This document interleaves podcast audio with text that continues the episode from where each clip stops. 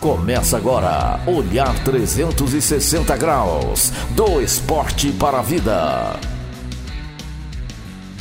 Salve, salve galera! Começa agora Olhar 360 Graus. Eu, Davi Carvalho, e ao meu lado aqui meu parça Peu Russo. Salve, salve Davi! Grande honra fazer parte desse dia, um dia maravilhoso. Hoje a gente vem com um convidado é, pesado, hein? Hoje, se a gente fosse é, contextualizar nas Olimpíadas, seríamos medalha de ouro. Medalha de ouro aqui para dupla, né, parça? Que a gente é. conseguiu trazer um homem pesado, hein? E medalha pra, de ouro para ele também. A gente não vai revelar ainda, né? Porque o homem tem muito peso no esporte, o homem tem muito peso aí no futebol, batalhou muito para chegar onde ele está, então ele merece nosso respeito. Vamos agradecer já aos nossos patrocinadores, né, Davi? Mas que patrocinadores, parça? Aqui ainda não chegou, não. Não tem patrocínio ainda? Não, aqui não. Pô, que pena, mas não tem, não tem pena não. Vamos é, batalhar pelos nossos sonhos, a força está dentro de nós mesmos, vamos para cima que a gente consegue. Mas é, a gente vai fortalecer nossos parceiros que, que são empreendedores, nossos amigos, então a gente tem um poder de ajudar também, né, Davi? Ah, então, sim, é, meu. Então vamos ajudar esses caras aí que estão na batalha, que suaram também e estão suando todos os dias para fazer o melhor e para levar o pão de cada dia para a família deles. Então eles merecem a nossa atenção e merecem que a gente divulgue o trabalho deles, porque eles já ajudaram a gente muito né, com o nosso, nosso time lá, o Originais da Santa Cruz, que é o melhor time da Varja de São Paulo. Então é um time, time pesado, viu? É, time pesado, time de fera. Então a gente vai fortalecer. Aí, Ale, Ale, Lavanderia Fênix. Ale, eu lembro dele andando de bicicletinha, entregando. Aí foi, batalha, foi batalhando, batalhando e comprou a lavanderia. Parabéns, Ale. Muito sucesso aí para a Lavanderia Fênix. É, vou agradecer aqui também o Chitão, viu, Chitão? Obrigadão mesmo da THG Transportes. Ajudou bastante a gente a trazer nossos equipamentos para cá. A viagem foi longa, mas a gente chegou, hein? O homem veio da onde, Davi? Veio lá de Mauá. Caramba, hein, meu? Então o homem veio de longe, hein? Pra Caminhada mim ele tá longe. foi longe mesmo, viu, parça? Fortaleceu grandão, hein? Então, vamos fortalecer também, né? O Alex, é, ele trabalha com, com janela, anti-ruído. Você vai dormir tranquilo, parça. Você pode instalar a janela sob medida na sua casa que você dorme tranquilo. Aí sim, no silêncio, tranquilo, né? Tranquilidade. E eu quero agradecer também a RJ Filmes, o Buga, que instalou aqui esse adesivo aqui nos nossos estúdios. Ficou bem bacana. Parabéns, Buga, pelo trabalho. Valeu mesmo. Viu? Vou agradecer mais dois aqui, Davi. Vamos começar já para a gente aquecer. Vamos agradecer o Bill lá da Pão Caseiro, nosso amigão aí também, sempre ajudando a gente em todos os lados. E agradecer também o parceirão André da Dega Correia, que começou lá com, com um litro de uísque, entregando na mão de cada um. Hoje ele tem uma adega maravilhosa lá na Rua Vergueiro e está fazendo a diferença aí. Parabéns, Adega. Vamos para cima aí. Ô, parceiro, já, já escutou aquela, é, aquela resenha que os caras falam por aí? Jogador caro? Já. Na nossa quebrada a gente escuta bastante, né? a gente vai para os jogos, né? Eu acho que hoje a gente vai conversar com um jogador caríssimo, hein? Caríssimo. Você pagaria 43 milhões de euros num jogador? Não. Não, mas eu vou te convencer que você vai pagar esses 43 milhões. Nem que você, você vai fazer empréstimo, você vai pagar. Você vai pagar esses 43 milhões, você vai ver se ele não vai pagar. Esse jogador é tão importante que ele fez um gol no time é, no, é, na final, né? O, o, time que, que revelou ele foi para a final de uma Copa que ainda não tinha uma Copa inédita, conquistaram essa Copa e ele fez gol ainda. Você compraria? Não, ainda não. Não? Oh, caramba, você está Tá criterioso, hein? É. Você não quer soltar o dinheiro? Ah, tem que ser, né? Agora, então, agora você vai comprar ele rapidinho. Você, ele chegou na semifinal da Champions, o time dele estava perdendo 2 a 0 ele fez três gols com a perna aqui na boa, com a esquerda, e decidiu e levou o time dele para uma final inédita. Na Champions League, hein, parça? E recebeu nota 10 aquele jornal L'Equipe. É um jornal criterioso que dá pouquíssimas notas 10 aí na história. Aí eu compraria. Três gols numa semifinal e nota 10 ainda? Ah, você compraria agora porque eu demonstrei todo o valor do jogador, né? Aí ficou mais fácil. Porque quando eu falei do preço, é, o preço está muito ligado ao dinheiro, né? Agora eu falei do valor de quanto é, esse, esse, tem valor embasado nesse atleta, é, de profissionalismo, de talento, né? e quanto de alegria que ele já levou para milhares de torcedores, né? Não só do Brasil aqui, mas também do mundo. Né? A torcida São Paulina é, é eternamente grata a ele, a torcida da seleção brasileira. Ele já levou muita alegria aos franceses também do PSG, agora está levando alegria lá para os ingleses do Tottenham. Então, o homem onde vai, ele, ele transmite alegria. E tá ficando fácil descobrir quem é ele agora, né? Tá ficando fácil, mas eu tô ficando arrepiado aqui ah, já. Eu hein? também. E tem que ser muito grato dele ter aceitado o nosso convite. Quero agradecer o Denner de que fez essa conexão pra gente. O homem valorizou nosso trabalho, parça. Ah, então tá, nosso trabalho está dando certo, então, Estamos levando conteúdo de valor para as pessoas e a gente está sendo reconhecido por craques como esse aí de agora. Ah, a gente está levando do esporte para a vida, né? E as pessoas reconhecem o nosso trabalho. Né? Exatamente. Então seja muito bem-vindo aí. Agora com nós, Lucas Moura, do Jardim Miriam para o mundo. Seja bem-vindo. boa tarde, boa tarde a todos aí. É um prazer estar falando com vocês. É, primeiramente aí elogiar o cenário, gostei bastante aí, ficou bem bacana. Obrigado. E, e prazerzão, prazerzão estar aqui com vocês, vamos bater um papo bem bacana aí, vamos falar de muitas coisas bacanas e passar algo legal para a galera. Ô Lucas, te perguntando, a gente já sabe que você é do Jardim Mira, Jardim Mira ali é uma quebrada populosa aqui em São Paulo, faz divisa com Diadema, é, tem milhares de sonhos ali, mas antes de mais nada, tem umas histórias ali no Jardim Mira, é, tem uns parceiros ali, meu, o Robert, o inseto que joga com nós no nosso time aqui, né? Tem a, a, a patroa dele mora lá, Bianca, Elis, são pessoas que é, sempre que eu fui lá me, me, receberam da melhor qualidade. A Gabriela, né, uma amiga nossa aqui também, e festa na laje, a mesa dos caras de comida lá, puta, é, parece que é a laje inteira. Então os caras parecem que quer te dar comida. O Alex mesmo que joga com nós e Leno Bronca, o Capetinha que é um cara que a gente vai ter que fazer um teste aí, você e ele, viu, meu? Quem corre mais, viu? Que o homem é brabo, hein? E tudo aqui, né? O homem é brabo de verdade. O que, que o Jardim Miriam, para você, é, ensinou tudo que o Lucas Moura é hoje? Cara, Jardim Miriam, Jardim Miriam é a minha essência, né? Jardim Miriam é minha, é minha origem. E por falar nisso, eu tô com muita saudade por conta dessa pandemia aí. Faz tempo que eu não vou, que eu não vou para lá visitar meus familiares. É, mas Jadimira, cara, tá no meu coração. É o bairro onde eu, onde eu nasci, onde eu cresci, onde eu fui criado, onde eu arranquei, arranquei muita tampa do dedão jogando bola na rua, onde eu soltei muito pipa, muita bolinha de gude, peão, taco. Então, assim, cara, é impossível falar da minha história, falar da minha carreira sem, sem falar do, do, do Jadimira. Um bairro muito humilde, simples e mas ao mesmo tempo onde eu vi uma oportunidade de eu, de eu ser alguém, né, de eu realizar meu sonho, de eu mudar a vida da minha família, né, de eu me tornar um grande exemplo, né, para muitas pessoas ali talvez sem esperança, sem sonhos, né, e eu sempre falo assim que que o lugar, né, a estrutura, é, o poder financeiro que tem as pessoas ali não quer dizer nada, né? O, que, o mais importante é é a essência da pessoa, é a, é a criação, é a educação e é o sonho que ela tem dentro do coração. Então, se ela tem um sonho, independente de onde ela mora, se ela correr atrás, se ela lutar, se ela é, acreditar, é, tudo é possível. E o que mais a gente vê é sonho ali, né? 5, 6 horas da manhã, com o PC já está lotada, né? Uma avenida principal dali. A gente vê tanta gente correndo atrás do seu sonho, né? tanta gente boa ali, de trabalhadora. É, o, o Jardim Mira, puta, uma vez eu estava de carro ali, Lucas, é, subindo aquela Santa Afonso ali, não sei se você conhece, é uma, claro. uma rosinha ali. Puta, aí eu cheguei no meio da subida, estava com o ninho, fui engatar a marcha, o cabo da embreagem estourou. Aí eu parei, tinha dois carros carro do mesmo lado, o carro ficou travado, os caras buzinando, mas tinha uma festa lá em cima. Desceu uns seis caras, meu. Puta, os caras já entraram debaixo do carro, ô, oh, parça, não sei o quê. Já começaram a me ajudar. Você vê que é um, é um lugar de gente simples, mas que é de primeira. O cara que ele não te deixa na mão, o cara entende seu sofrimento como um sofrimento dele também, né?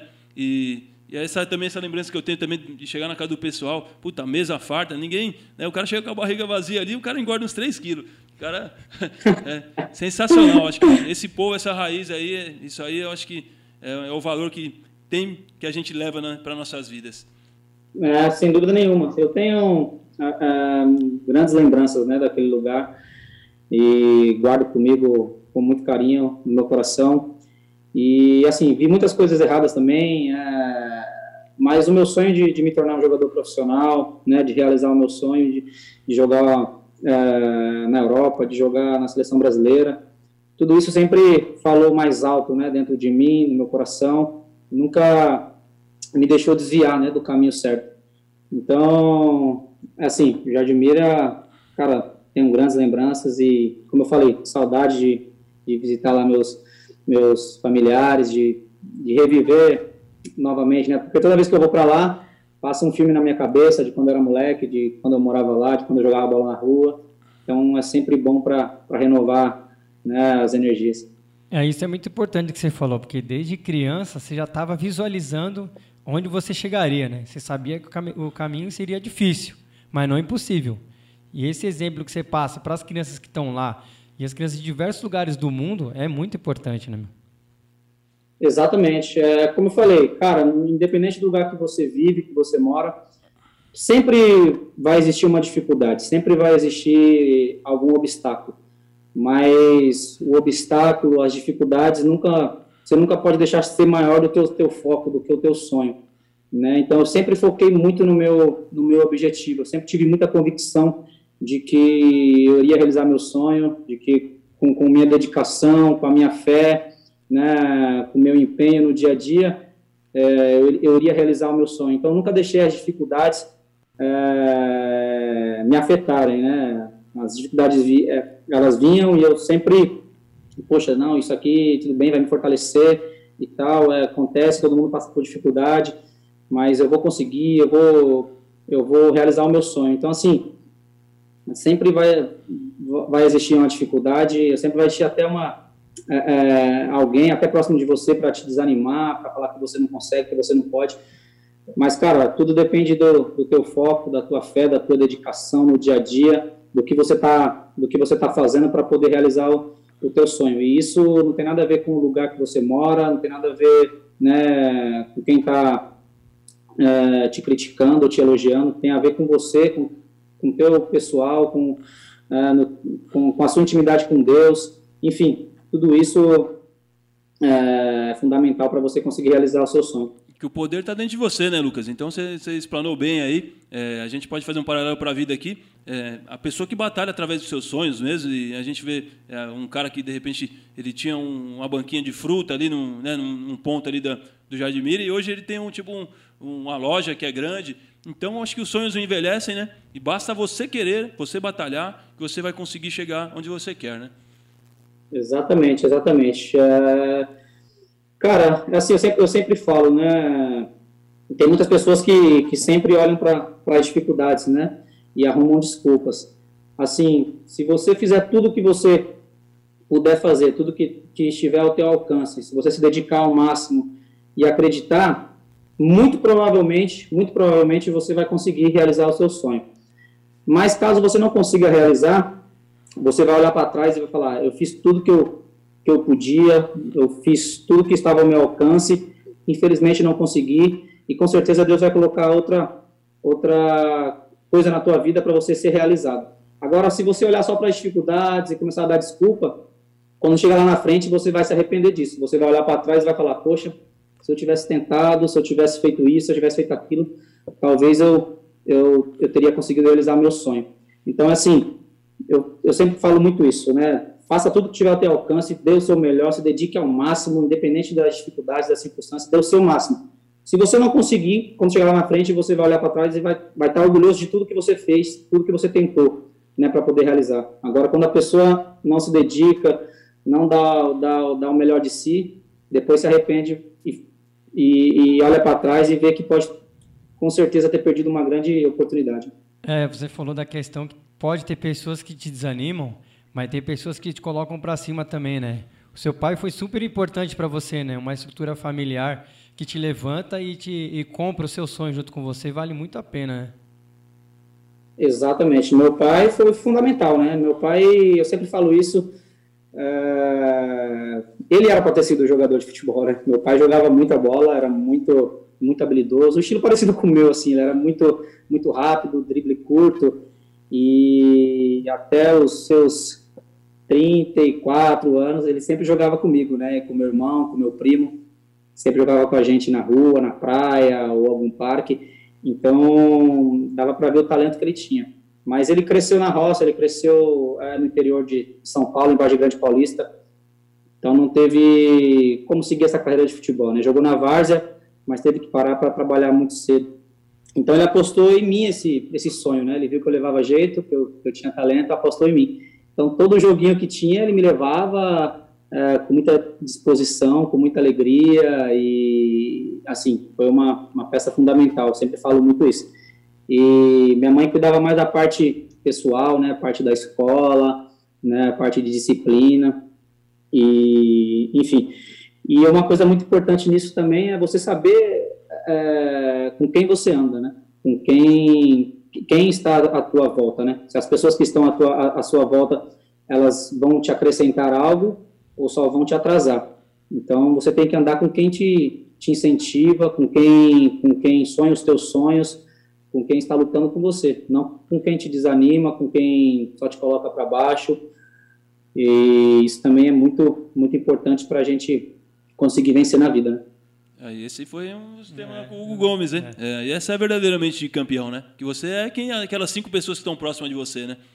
Então a gente tem que é, entender com quem está do nosso lado, porque às vezes a, a, você fracassa e não sabe, fala, pô, mas pô, o cara está na esquina lá a noite inteira, bebendo, né, usando droga, é, ali tentando bolando um plano errado, você vai, vai se contaminar com aqueles pensamentos, não tem como, né? Sem dúvida, sem dúvida. Assim, aquilo por mais que você não faça a mesma coisa que, a, que aquela pessoa está fazendo, é, não combina, né? Não combina. A luz não tem comunhão com as trevas, né? A gente, eu sempre falo isso, né? A gente tem que andar com quem, com quem, com quem tem, tem os mesmos objetivos, né? Quer, quem, com quem quer vencer na vida, quer ser alguém, quer dar orgulho para a família, né? E nem sempre essas pessoas vão ser aquelas que que, que falam o que você quer ouvir né, a pessoa que, que quer o teu bem, que é amigo de verdade, né, que, que, que quer ver a tua felicidade, ela vai te falar a verdade, vai te falar o que você precisa ouvir, não o que você quer ouvir. Então, a gente acaba se enganando muito com isso, né? É, a gente acaba é, se cercando, às vezes, de pessoas que, que só tá junto com a gente na hora da, da alegria, na hora da festa, e isso acaba sendo um grande erro, um grande atraso para nós. É, e graças a Deus eu sempre tive uma, uma educação é, muito boa né, dos meus pais. E sempre sempre soube fugir né, das coisas erradas né. Os poucos amigos que eu tenho são são preciosos. E é isso mesmo mesmos princípios mesmos valores né que vai te levar para cima vai te levar para frente e vai te te impedir de, de cair nas armadilhas aí do mundo como você falou de amizade eu quero até fazer um agradecimento ao Derner que é bonita ver a amizade de vocês, de longa data, né? E ele fez essa, essa ponte para a gente conversar com vocês. Obrigado mesmo, viu, Denner? Denner tomou muita caneta minha na base de São Paulo, viu? ah, tomou? Ah, então foi por não, isso. Não, não, não, nada disso, não. Aí ele aparece, ó. Aí ele aparece rapidinho. Que isso. Não precisa agradecer, não. Tamo junto. Ah, obrigado, Denner. E essa engrenagem do pai... Lógico, é... falando mentira aí, pô. E essa engrenagem do seu pai, né, que fazia essa correria, sua mãe te apoiava na parte da escola, foi muito importante. Então, a gente sabe que família é a base de tudo, né? E quando você tem uma família bem estruturada, as coisas tendem a dar mais certo, né? A gente sabe que não é os casos de muitas famílias, principalmente das quebradas aqui de São Paulo, que a gente sabe que é, muita, muita, muita gente é, se encontra em vulnerabilidade social, né? situações difíceis, mas é aquilo que você frisou, né? batalhar pelo sonho, né? a chama está dentro de você, então, basta você querer, você acreditar que você vai conseguir. E uma outra coisa, Lucas, é, quem descobriu esse moleque aí, é, tirando tampa do dedão aí no Jardim Miriam, como é que foi aí? Foi seu pai que levou você para os primeiros jogos? Você começou aonde? Onde que... É, onde foi essa história? Cara, eu sempre, eu sempre falo que quem me lançou, quem me descobriu foi meu pai, né? Não tem como. Como eu já contei aqui a história dele, é, ele apostou, ele apostou o sonho que ele tinha, ele apostou em mim. Então ele sempre me levava onde ele sabia que ia ter um jogo, ia ter algum alguma algum desafio, é, alguma competição que eu pudesse participar, ele ele estava lá, me levava, né, e, ele apostava muito mesmo em mim assim. Ele tinha esse esse sonho e tinha também essa convicção de que que um dia ia chegar onde eu cheguei. É, mas se for para citar alguém, é, minha primeira escolinha de futebol foi, foi a escolinha do Marcelinho Carioca, né, em Diadema, é, onde eu joguei seis meses. Então, aquela escolinha, aquela que você paga mensalidade e tal, poucas vezes eu joguei algum jogo assim, né, era mais treino e tal, aquela coisa de escolinha mesmo. E depois de lá, eu fui para um time chamado São, São, Santa Maria, que fica em São Caetano.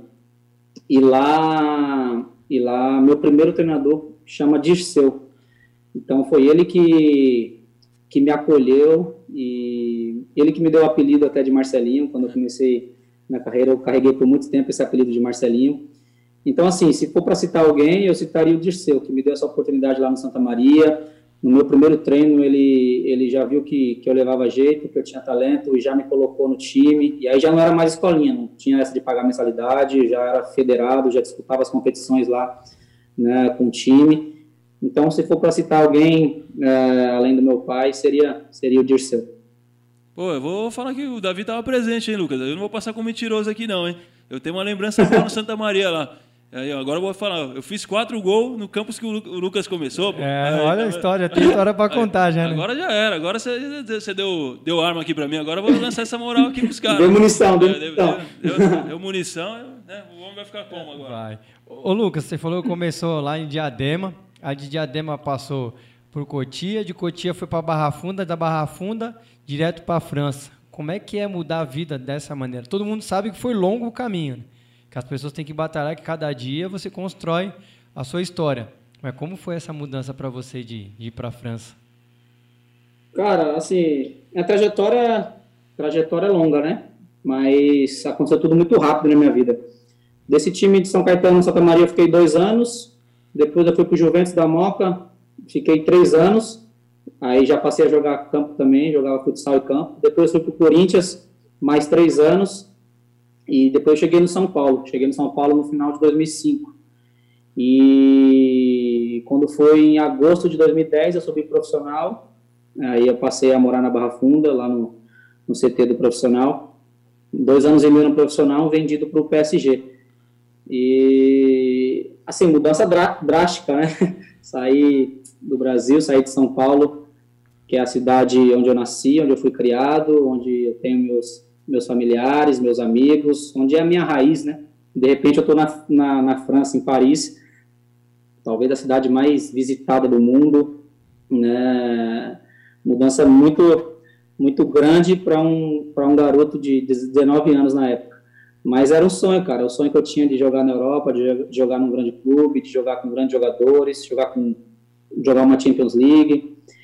E enfim, foi foi uma conquista muito grande de poder, além do futebol, né, conhecer uma cultura diferente, né, ter essa experiência de morar fora do Brasil.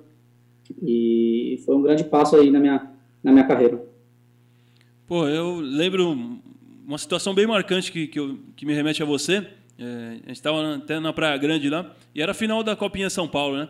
Aí um amigo nosso, chama, ele chama Lola, ele tava, a gente estava na casa dele lá, ele falou, pô, esse moleque aqui vai virar, não sei o quê. Eu falei, pô, mas quem que é? O Marcelinho. Eu falei, puta, Marcelinho, não sei não, hein? Aí, você, acho que você, você cruzou, foi, foi um a um, né? Acho que o jogo depois foi para os pênaltis, São Paulo ganhou, não foi isso? Foi no final do isso, jogo. Isso, a final foi um a um contra o Santos, foi um golaço do Rony. Rony L fez um golaço que foi antológico ali no finalzinho. E depois a gente ganhou nas, nas disputas de pênaltis. Aí a outra lembrança fala, puta, é, você já tá jogando, já tá, puta, fazia gol pra, é, de fora da área, só cacetada de fora da área, correndo pra caramba. Aquele lance lá também que você dá um drible da vaca no Edu Dracena, puta, vai pra dentro, faz um golaço. Eu falei, puta que pariu, esse cara é realidade, você é louco. falei, eu, eu até soltar o um palavrão aqui que o cara não, é. não aguenta, até arrepia, ó. Aí o homem vai lá na final da, da Sul-Americana, daquele jeitão, trazendo, cortando todos os argentinos, os caras não quiseram nem subir pro, pro intervalo, nem quiseram subir. Como é que foi essa história aí? Deitou e rolou no, nos caras no primeiro tempo, aí no segundo tempo os caras falaram, não, vou embora. Ficaram com medo, ficaram com medo de tomar mais, de ficar mais, mais feio, mais feio, e aí, e aí tentaram melar o jogo, tentaram apagar, ofuscar né, a nossa festa, mas, mas sem sucesso, né? Assim, desde quando eu subi profissional, é, eu sempre disse que eu, eu tinha um sonho, tinha um grande objetivo de conquistar um título, né, com, a, com o profissional do São Paulo. Eu conquistei muitos títulos na base, lá em Cotia, fui muito feliz, né, vivi uma geração muito vitoriosa com grandes jogadores, né, o Denner, o Casimiro, é, enfim, grandes atletas. E eu tinha esse sonho de jogar no Morumbi lotado, de conquistar um título com a camisa de São Paulo, né, de ver a torcida gritando meu nome. E eu sempre, eu, eu sempre falei, cara, eu preciso conquistar um título antes de sair. E, inclusive, no, no, meu primeiro ano de profissional, teve umas propostas também da Europa, mas eu ainda, eu sentia que não era, não era a hora, não era o momento, tinha que dar mais ainda pelo clube que, que me revelou, que fez tanto por mim. E, e quando eu fui vendido para o PSG, foi uma oportunidade muito boa, né? Que, que, talvez eu não poderia deixar passar, porque já tinha recusado algumas propostas, né? Como eu falei. Daqui a pouco chegou uma proposta muito boa do PSG, montando um, um grande time, né? Eu falei, caramba, a gente não sabe como é que, que, que vai estar o ano que vem, então, assim, talvez seja a hora. E aí surgiu a oportunidade de ficar mais seis meses no São Paulo. Né? Eu falei, caramba, então é a hora, cara. Eu vou, vou assinar com o PSG e vou ter seis meses para conquistar um título. E, eu, e o título mais. É, o caminho mais curto para conquistar um título era a Sul-Americana, porque o brasileiro estava tava complicado já alcançar o, né, o líder. E aí foi onde eu joguei a minha vida no São Paulo. É, falei, pouco importa que eu já estou vendido, pouco importa se eu tiver que rasgar o contrato, ficar aqui, eu tenho que conquistar esse título. E foi tudo perfeito. Afinal, o segundo jogo no, no Morumbi, é, estádio lotado, fazendo gol, dando assistência. Foi, foi perfeito, despedida perfeita. Eu, eu, eu trabalhei no, em Cotia há três anos. E aí, agora você falando de diversos atletas. Eu estava no dia que você foi fazer a visita lá, que você falou na arquibancada, foi bem bonito lá. É, mas aquela imagem do Rogério dividindo com você de levantar o troféu para quem vem da base é uma atitude muito rara e elegante da, da parte dele. Foi uma atitude muito linda que ele fez ali, né? Cara, ali foi um gesto fantástico. Não sei nem como, como descrever. O Rogério, acho que é unanimidade né, para todos os São Paulinos que ele é o maior ídolo da história do clube. E conquistou diversos títulos né, com o time, bateu vários recordes. E eu nunca tinha visto ele passar a faixa de capitão para alguém levantar um título. E ele fez isso comigo, né? Um garoto que veio da base, veio do Jardim Miriam. e assim, é, aquele gesto vai ficar marcado para sempre. Eu não, não imaginava e, e eu tenho muita gratidão, né, por ele, muita gratidão a Deus por ter por ter me deixado conviver com o Rogério, que foi um grande espelho para mim, me ajudou muito, muito na minha na minha passagem ali pelo São Paulo. É, foi uma grande bênção ter jogado né, com ele. E hoje eu tenho o prazer, a satisfação de dizer que, que ele é meu amigo, né? Que a gente troca mensagens, que eu converso com ele, peço conselhos, opiniões. E assim, aquela, aquele gesto vai ficar marcado, cara, é emocionante. Eu sempre falei que eu não, não tenho perfil assim de ser capitão, né? E você vê o maior ídolo da história do clube te passando a faixa para você levantar o título, levantar o troféu, né? Com o Morumbi lotado, aquilo ali foi foi, foi fantástico, inexplicável, vai ficar marcado para sempre na minha, no meu coração. Eu, eu vi, agora escutando isso aí, eu vejo que o Rogério é um líder nato, né? Acho que é o maior ídolo de todos os tempos. E ele enxergou tudo isso aí que você falou, meu, você suando sangue mesmo pela camisa, se deixar seu legado ali, né? É, com a camisa de São Paulo, você falou, vou sair daqui, enquanto eu não ganhar um título, eu não vou sair de São Paulo, né? Acho que dali, de toda a gratidão que você tinha pelo time, você foi até o final, conseguiu a Sul-Americana, eu acho que foi um gesto né, de extrema valia mesmo do Rogério e que ficou eternizado, né? Acho que ficou eternizado é, para você, para todos os caras, falar, pô, é, quem vem da base e se dá né, o, o melhor cada dia, o cara consegue chegar lá e vai ser reconhecido. Sem dúvida. Cara, não tem como, né? Pra onde eu passo, eu quero deixar um legado, eu quero deixar a minha marca. Né? E para você deixar uma marca no clube e principalmente né, nos torcedores, você tem que ser campeão, né? Você tem que conquistar um título. E eu morei alguns meses lá no CT da Barra Funda e toda vez que eu que eu ia para o meu quarto, eu passava ali no corredor, eu via aqueles quadros ali de todos os, os jogadores que passaram pelo, pelo clube e foram campeões, né? porque só tem o quadro de quem foi campeão. Então, eu, eu tinha esse sonho, cara, eu quero colocar meu quadro aqui, eu quero marcar, marcar a história desse clube também, né? Eu quero ficar para a história. E assim, claro que eu deixei um, um, um grande é, valor financeiro, né, para o clube, a venda muito alta e tal, só que nada disso importa se você não conquistar um título, né? As pessoas não vão lembrar o Lucas que foi vendido por tanto Vão lembrar, poxa, cara que conquistou o título, foi campeão da Sul-Americana pela primeira vez, então era isso, cara, não quero, beleza, o dinheiro é importante, o clube vai conseguir comprar jogadores, né, interessantes e tal, conseguir, sei lá, reformar alguma coisa, mas eu quero deixar um título para a torcida, né, a torcida quer saber de título, quer saber de troféu. e graças a Deus eu consegui deixar aí esse, esse título aí de presente para os torcedores e para o clube que, que eu tanto amo. Você falando em torcedores, agora lembrei também de uma situação, é, São Paulo e a Universidade Católica no, no, no Pacaembu, né, que acho que foi 4x0, 4 ou 5x0, né? Foi na, na semi da 5x0, 5x0 se não me engano. É. E esse nosso amigo aqui, ele falou, pô, eu nunca vi um jogador fazer isso. Você foi lá na, na arquibancada, na arquibancada, na grade do Pacaembu, subiu, cumprimentou toda a rapaziada. Ele falou que, pô, aquela, aquela, essa, essa atitude sua, mas você falou, pô, esse cara é ídolo do São Paulo também. É, cara, assim, eu sempre fui muito bem recebido, né, pelos torcedores, sempre tive um carinho muito grande por eles.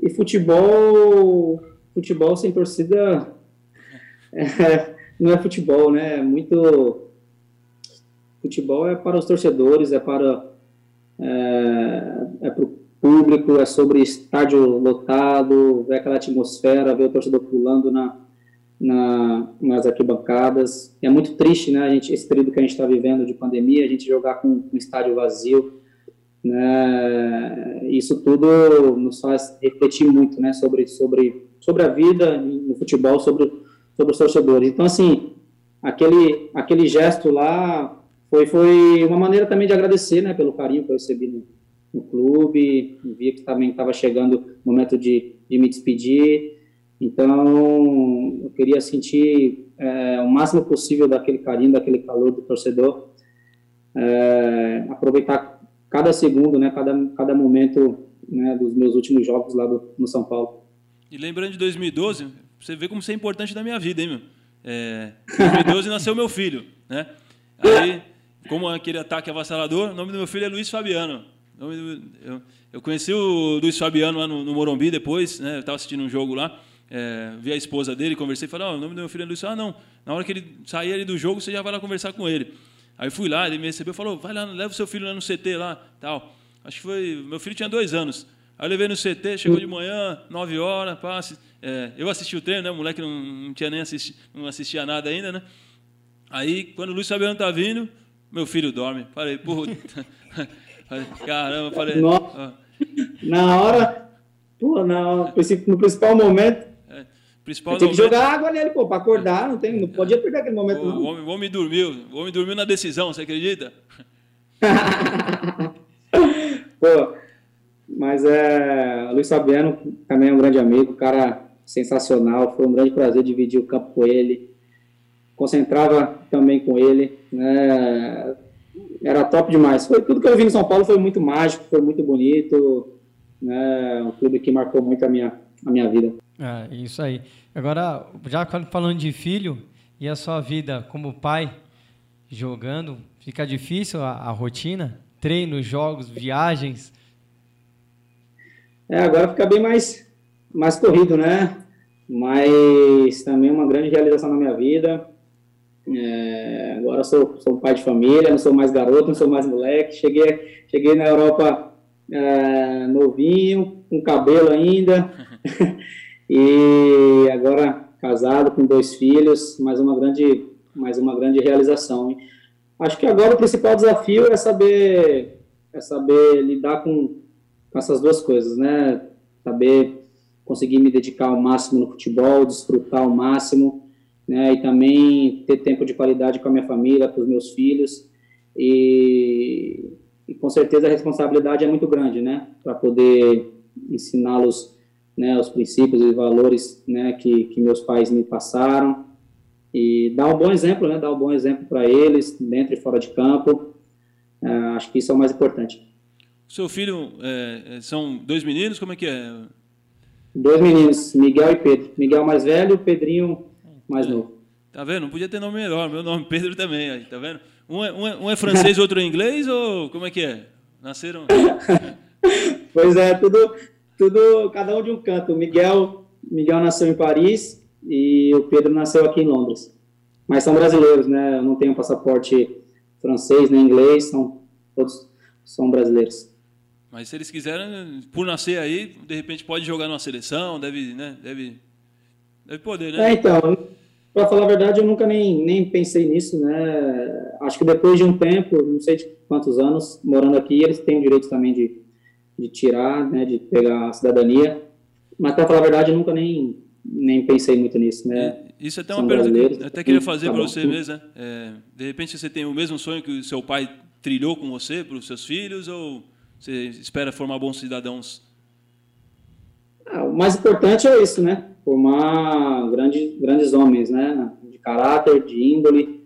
Uh, mas é claro que todo pai é, quer ver o filho jogando futebol, né? Ainda mais, ainda mais um jogador de futebol, né? Quer que seu filho também jogue. Mas é, é, o mais importante é que eles sejam felizes, né? Que eles que eles trilhem o caminho deles, né, o que eles forem fazer, que eles se dediquem ao máximo, e é isso que eu vou cobrar, né, não vou, não vou forçar a fazer nada, mas o que eles decidirem eu vou cobrar que eles deem o melhor de si, né, que é o mais importante.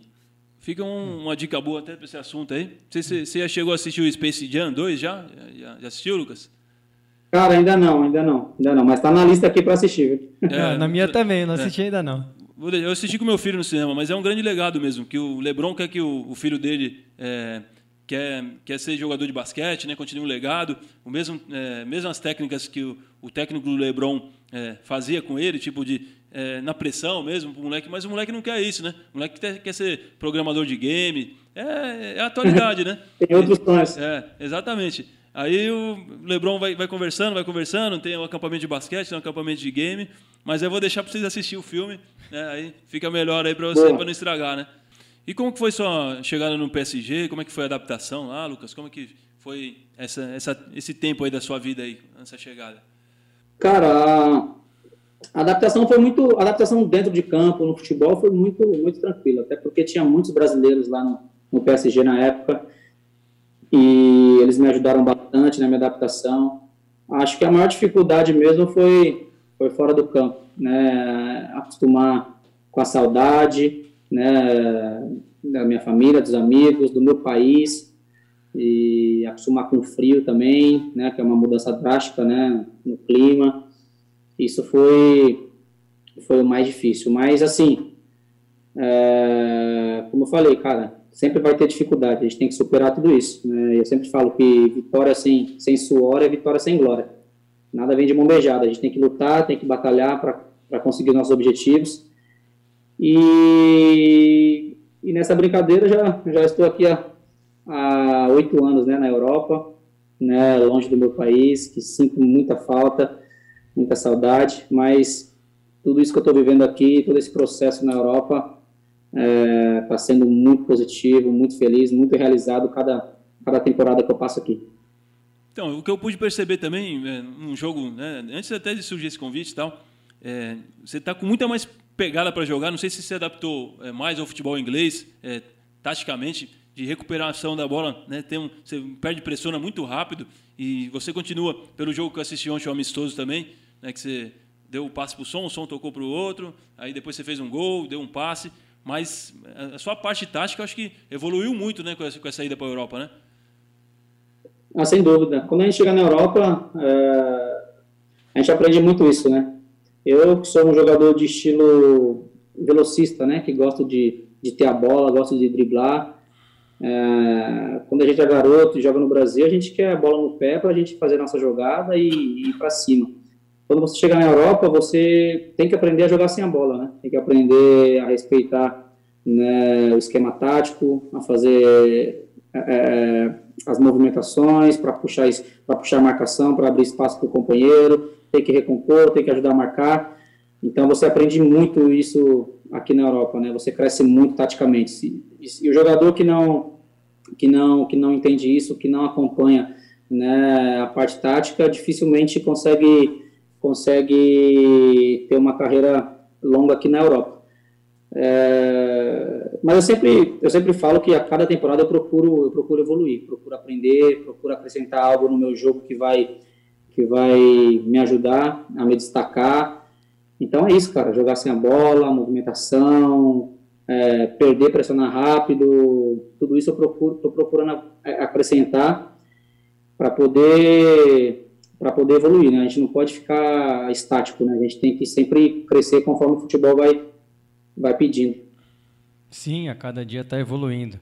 Agora eu vou passar a palavra aqui para o Peu nos bastidores. Ele estava falando: Ô Davi, será que eu posso falar? Ele falou, eu quero ver o Lucas na seleção, meu. Eu falei, não, fala, não tem medo não, pode falar para ele.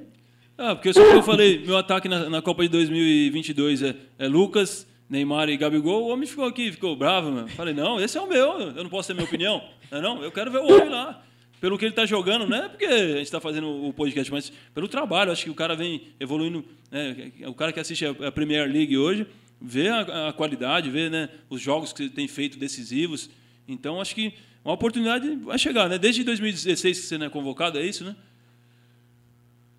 Ah, tem um tempinho, viu? Tem um tempinho. Acho que, acho que eu tive uma convocação em 2000 e 2018, se eu não me engano, 2019. Foi uma só com o Tite e aí depois não fui mais. Mas é, ter opinião é permitido, né? Não é, é não é proibido. Então, é, assim, cara, a seleção sempre teve, teve nos meus planos, né? Sempre teve no, esteve nos meus objetivos. Representar meu país, vestir a camisa da seleção é sempre uma grande honra. É, e eu procuro fazer o meu melhor no clube, procuro né, me dedicar ao máximo, me empenhar ao máximo nos treinos, nos jogos. E fico sempre na expectativa né, de poder retornar para a seleção, sempre aguardando. A Copa do Mundo sempre foi um grande objetivo meu. E 2022 está aí, está aberto cara, vou batalhar muito, lutar bastante para poder para poder realizar. Eu sei que não é fácil, né? O Brasil tem um leque de opções, principalmente né, nessa posição né, do ataque. Então, assim, não é, a briga é muito acirrada, mas, cara, eu tenho muita fé, acredito, vou lutar, vou batalhar para poder estar lá. Não, mas desde o início, voltando lá no nosso início do podcast, que você falou do Jardim Mira tal. Lembra na, quando tinha a Copa do Mundo, a galera ficava pintando a rua. E para ver que é possível você chegar, pelo seu empenho, seu esforço, você é um cara de grande potencial. E é isso que a gente quer mostrar para as pessoas também, que diante do esporte e para a vida, a gente pode chegar onde a gente almeja chegar. Exatamente. Cara, é, estar aqui onde eu estou, né, jogando na Premier League, morando em Londres, já passei pelo PSG, né, morei em Paris, Cara, vindo de onde eu vim, quem for, quem for lá no bairro de Jardimira conhecer, vai, poxa, é loucura, cara. Onde o cara tá, onde o cara chegou, saindo daqui deste lugar, é algo inacreditável. Então, assim, eu sou uma grande prova de que nada é impossível, né? Se você, se você acredita, se você tem fé, né? E se você batalhar, se você correr atrás, cara, tudo é possível para aquele que crê, né? É isso mesmo. E quando você estiver aqui no Brasil, a gente vai dar um rolê lá no Jardim Mira, hein, Lucas? A gente vai dar um rolê, dar um rolê junto lá. É, a Yervante quase não tem trânsito, né, Lucas? Quase não tem trânsito a Yervante, né? Calminho lá, né? Parece um formigueiro, meu Deus. Vem calma, vem calma. não, mas vamos lá sim, cara. Foi um grande prazer. É, saudade também de comer um pastel lá no dia de sábado na Santa Afonso. Pô, jogar bola lá na rua, jogar taco assim, sempre que eu vou lá, no, como eu falei, sempre que eu vou lá no Jardim Mira, eu faço um filme da minha infância. Minha infância que, que eu aproveitei, que eu desfrutei muito, muito cada, cada segundo e tenho grandes, grandes lembranças. Você é bom no taco e no pipa também? Cara, no pipa eu confesso que meu irmão que, que é o, que é o craque. Mas eu desenrolo também, não, fico, não, não, não faço feio não. Agora no taco, no taco eu gosto, o taco é legal. Então, agora a gente vai falar um. Né, só alegria por enquanto, mas uma dor, acho que, que foi na Olimpíada de 2012, né, em Londres, né? Você acha que faltou aquela, aquela seleção que era muito promissora, né? Com você, com o Neymar, né? O Casemiro também era daquela época. Né, tinha muito jogador bom ali, né? Cara, uma seleção, é, é, como você falou, muito promissora. É, a gente montou uma equipe muito forte. É, começou no Sul-Americano, né? De 2011 lá no Peru, onde a gente foi campeão, é, que eu fiz três gols na final contra o Uruguai, e, e o time que tinha tudo para ser campeão, né, em 2012. Difícil falar o que faltou, cara. A gente enfrentou uma equipe muito forte, né, a equipe do México, a gente tomou o gol, cara, com poucos minutos de jogo, de jogo acho que foi com dois minutos, três minutos na, na final, a gente tomou o gol, que foi um grande banho de, de água fria na gente. É, Ali foi difícil, foi uma derrota dolorida, uh, onde machucou bastante, eu tinha muita, uh, muita confiança, a esperança de que a gente ia conseguir o primeiro ouro, né, na época, para o Brasil. Uh, mas, enfim, o futebol, cara, faz parte e, e, assim, é, conquistar uma medalha né, olímpica, uma grande, é uma grande conquista, um grande presente. Eu estava falando isso hoje aqui em casa, né, assistindo as Olimpíadas, né, conquistar uma, uma medalha, cara, nas Olimpíadas é uma grande honra, ainda mais saindo de um, de um bairro humilde, de um bairro simples, você subir ali no pódio, né, pegar aquele ramo de flores lá e colocar uma medalha olímpica no teu peito, é uma grande satisfação. Claro que não foi a medalha que, que a gente esperava, mas eu tenho muito orgulho de conquistar aquela medalha. Enfim, mais, mais um capítulo aí da, da minha carreira. É, muito obrigado mesmo, viu, Lucas? Só conteúdo de valor hoje, hein, parça? Ah, o homem aí é mente de campeão, né? É outro, é outro patamar, né? Aí você chegou no Tottenham lá. Como é que foi agora no Tottenham? É, acho que foi até pouco tempo né, de chegar, de adaptação, já, já saiu da França, já foi para o Tottenham e começar a se consolidar mesmo ali, sendo um dos principais jogadores do Tottenham, até chegar aquele fatídico dia lá que o cara do esporte interativo passou aquela, aquela narração lá. Você narra aí, Davi, como é que vai? Tá até aqui a frase, eu coloquei aqui, ó. O pé responde ao coração. Isso ficou marcado é, mesmo. Eu tava tentando, eu tava tentando ler, mas tá difícil. Ah, eu tá coloquei, difícil ler eu, eu coloquei vídeo, mas cara, ficou é show homem, de bola. É letra de médico, o homem é Cara, ali eu, eu, sempre falo que eu não sei o que, que foi melhor, se foi o jogo ou se foi a narração. Ele foi muito feliz com as palavras e ali foi muito emocionante. Mas, falando da minha chegada no Tottenham, a adaptação foi um pouco mais simples, né? Eu já ter vivido a experiência né, de Paris, né, de estar na Europa, de estar num país diferente, então a adaptação é, mais necessária mesmo foi foi me adaptar ao futebol inglês, à Premier League, que é um futebol bem mais intenso, mais corrido, né, bem mais competitivo, a disputa muito acirrada e, e eu, eu falo isso com muita tranquilidade, que é, que é o campeonato mais bonito, mais disputado do mundo, né, pelo menos na minha opinião. E, e assim, foi um grande sonho realizado também, né, chegar na Premier League. E, cara, sempre é, fui muito bem recebido no clube, a estrutura sensacional, né, um clube fantástico. Né, desde, desde o meu primeiro dia, os torcedores tiveram muito carinho comigo. E tô aí, cara, vivendo dia a dia, temporada após temporada, sendo muito realizado cada ano que passa. E agora falta um título, né? Eu quero conquistar meu, um título aqui no Tottenham também, né? Onde eu passei, eu fui campeão. Falta conquistar um título aqui que é o meu grande objetivo. Vamos buscar essa temporada aí, se Deus quiser. Chegou, chegou quase, bateu, bateu na trás, chegou na final já, né? final inédita, levou. E outra coisa, é, a gente vê, você estava falando a questão da torcida, né? Você vê os estádios da, da Premier League, os estádios são tudo pertinho, né? Parece que o, você conhece o, o jogador, né? Eu acho que uma grande diferença, estava conversando até com meu amigo o Leno ontem, e Acho que a grande diferença dessa do Brasil, não sei se os estádios são mais longe, agora foram construídas as arenas, tudo, mas você vê o jogador na rua, ele parece um extraterrestre, né? Você parece, pô, quem é, é o Lugo, ele existe mesmo? Será que ele existe? Como é que é essa relação aí, né, da, da torcida é, inglesa, europeia, com os jogadores aí? É, pois é, aqui na, na Europa, inclusive, é, se bem que no Brasil está começando a ter isso também, né? Com a, com a Copa do Mundo 2014, a reforma do, dos estádios, eles fizeram isso, né? Colocaram as arquibancadas mais próximas do campo e tal. E aqui na Europa já é uma realidade isso há muito tempo, né? Arquibancada bem pertinho do campo, então a gente sente mais o calor da torcida.